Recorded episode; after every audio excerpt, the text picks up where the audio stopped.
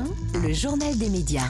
TF1 lance ce soir la cinquième et dernière saison de Balthazar. Oui, c'est cette série policière portée par Thomas Sisley. Il y incarne euh, un médecin légiste décalé, farfelu, bon, original, quoi. Un personnage euh, plein d'humour aussi. Et pour cette cinquième saison, l'accent est vraiment mis là-dessus d'ailleurs, après une quatrième un peu plus sombre.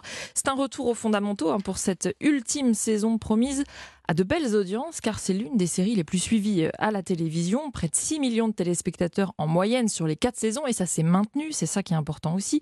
Le succès ne s'est pas démenti euh, au fil des épisodes. Alors à quoi tient justement ce succès? On en a parlé avec Thomas Sisley. Je serais bien incapable de vous dire ce qui plaît à autant de millions de gens. Je peux vous dire ce qui me plaît moi dans ce personnage. C'est cette dualité entre ce garçon un peu un peu enfantin un peu espiègle, mais qui, euh, qui, est en fait juste un, masque de clown pour cacher euh, les larmes de sa sensibilité. C'est un garçon euh, meurtri, extrêmement sensible, et qui du coup cache ça en, faisant le guignol. Et moi, c'est ça qui me touche. Mais alors, pourquoi arrêter une série qui fonctionne? Ce n'est pas logique hein, de la part de TF1 qui cherche forcément de l'audience. C'est parce que ça n'est pas une décision de leur part, hein, pas une décision de la chaîne, mais c'est celle de l'acteur je voudrais surtout pas faire la saison de trop. Moi, j'ai très peur de lasser. J'ai très peur de, tout à coup euh, tourner en rond et pas réussir à me renouveler. Moi, j'ai adoré camper ce personnage, j'ai adoré interpréter Balthazar. Et maintenant, euh, il y a d'autres horizons qui euh, m'attendent. Je retourne au cinéma, je suis en train de préparer Largo Winch 3, là. J'ai commencé à produire des projets qui, qui m'intéressent. J'ai produit d'ailleurs un unitaire là, pour, pour TF1, dont je suis très fier. Donc euh, tout ça, ça prend du temps. Et, tourner Balthazar, bah, c'est très chronophage également. Donc à un moment donné, on ne peut pas tout faire. Et encore une question, Louise, Thomas Sisler et Balthazar, mais pourquoi TF1 ne continue pas avec un autre comédien comme les James Bond, qui ont eu plusieurs bonne comédiens question. TF1 n'a pas répondu officiellement. Moi, je pense que c'est parce que le personnage, contrairement à James Bond, c'est le rôle de James Bond qui est le mm. plus fort. Thomas Sisley, il porte vraiment ce personnage de Balthazar. Je pense que le succès tient beaucoup à lui, même s'il n'a pas voulu le dire en interview. Puis il s'est beaucoup impliqué en plus dans le projet. Il écrivait aussi les vannes, il écrivait beaucoup de choses. Euh, il travaillait, il allait jusqu'en montage, euh, c'est ce qu'il m'a dit. Donc voilà, je pense que ça tient beaucoup à Balthazar. Et puis cinq saisons, finir sur un succès, c'est pas mal aussi pour une série euh, de ne pas être en chute libre. Il faut bien les renouveler aussi, ces fictions, de temps en temps. C'est un, un comédien qui va dans les salles de montage, c'est pas souvent, ça démarre plutôt la cinquième saison, la dernière démarre ce soir sur TF1 à 21h. Tout à fait autre chose, la présidente de France Télévisions, Delphine Ernotte, invitée d'Europe 1 Sport, ce soir à 20h. Oui, un entretien avec Jacques Vendroux euh, enregistré hier, entretien euh, pendant lequel Delphine Ernotte revient sur l'obtention des droits de diffusion des Jeux Olympiques jusqu'en 2032 sur France Télévisions. Elle détaille aussi euh, les contours de la future émission de Carole Gessler sur France 3.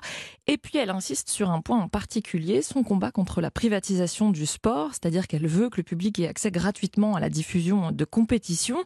Et donc au cours de cet entretien, elle revient notamment sur l'épisode Roland Garros de la saison dernière. Souvenez-vous, la plus belle affiche de la compétition s'est retrouvée diffusée sur Amazon Prime Video et non pas sur France Télé. C'était le quart de finale Nadal-Djokovic.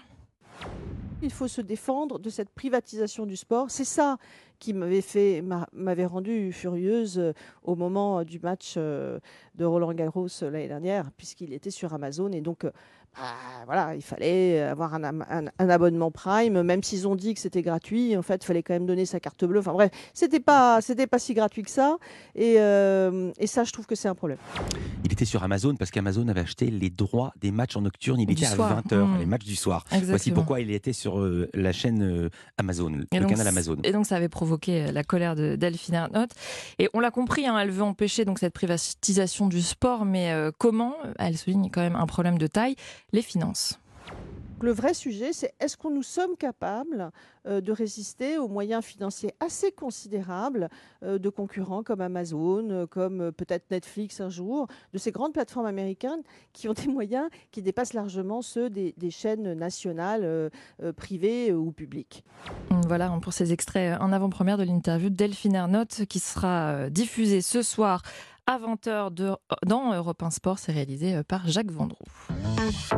Actualité, on va cette fois du côté des réseaux sociaux. Twitter lutte pour avoir des annonceurs. Oui, car 500 d'entre eux seraient partis depuis l'arrivée d'Elon Musk à la tête du réseau social, d'après le site américain The Information. Et les recettes publicitaires sont donc en chute libre. Pour vous rendre compte, si on prend la journée de lundi, eh bien un an plus tôt, les revenus de ce même jour étaient 40% plus élevés. Alors il faut quand même être honnête et préciser que cette chute des revenus de Twitter ne date pas uniquement de l'arrivée de Musk, mais le phénomène s'est évidemment amplifié. Hein. C'est dû euh, à l'assouplissement notamment de la politique de modération des contenus qui fait peur à ses annonceurs. Alors pour les reconquérir, Twitter fait des réductions, c'est un peu les soldes chez eux aussi. Le Wall Street Journal révèle que si vous achetez pour 250 000 dollars de publicité, vous en obtenez deux fois plus. Et détail qui a son importance, ces publicités offertes pourront être diffusées pendant le Super Bowl aux États-Unis. Pourtant, c'est la période où les coûts publicitaires sont traditionnellement, traditionnellement les plus élevés. Et toutefois, en parallèle de la fuite des annonceurs, Louise, certains annonceurs sont restés. Ça, on l'apprend par un autre site d'information américain, Axios. C'est le cas en fait de ligues sportives, mais aussi plus étonnant de médias, notamment euh, Bloomberg, Reuters, Wall Street Journal. Ils n'ont pas trop envie de communiquer dessus. Hein. Aucun n'a voulu faire de commentaires. Puis on a appris hier la mort d'une figure du canard enchaîné, Jean Clémentin. Une grande plume de l'hebdomadaire, il est décédé euh, début janvier à l'âge de 98 ans, on l'apprend dans le canard enchaîné. Il avait rejoint euh, ce journal en 60 jusqu'en 89, date à laquelle il avait décidé de se consacrer à la littérature. Mais l'an dernier, on avait reparlé de lui suite à un article paru dans l'Obs. C'était une enquête qu'il accusait d'espionnage pour la Tchécoslovaquie entre 57 et 69. Après des découvertes d'un historien, l'Obs racontait que sous le nom de code PIPA, Jean Clémentin aurait remis pas moins de 300 notes et il aurait aussi publié des articles de désinformation dans le canard enchaîné, des articles écrits en fait par les services secrets tchécoslovaques.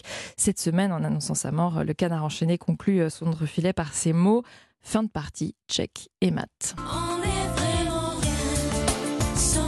Les décors de Plus belle la vie dont on entend le générique, ces décors sont en train d'être détruits. Mais oui, la fameuse place du Mistral, vous savez, elle ne sera bientôt qu'un lointain souvenir. C'est ce que nous raconte le site d'information Actu Marseille. C'est une conséquence évidemment de l'arrêt de la série hein, après 18 ans de diffusion. En fait, le bail des studios loués par la société de production Newen arrive à terme et les décors de la place du Mistral n'étaient pas déplaçables, hein, selon euh, l'adjoint de la culture à la culture de la ville de Marseille. Est-ce que ça compromet alors tout avenir pour Plus belle la vie, comme les décors euh, font partie de l'ADN du feuilleton? Pas sûr, parce qu'un collectif d'acteurs s'est formé au moment de l'arrêt de la série pour tenter de faire renaître ce feuilleton ailleurs. Mais comment faire sans décor? Eh bien, une membre de ce collectif s'est confiée à Actu Marseille, l'actrice Florence Demet. Elle affirme ne pas baisser les bras. Hein. Elle dit que c'est l'occasion d'un nouveau départ, même si c'est un coup dur émotionnellement. Et puis elle insiste surtout sur euh, l'importance hein, des personnages plus que du décor. Mais bon, ce nouveau Plus belle la vie euh, n'est pas encore né. Hein. Il faut que le collectif puisse acquérir les droits de la série. Des négociations sont en cours. Merci beaucoup, Louise Bernard. À demain pour un nouveau journal des médias. À demain.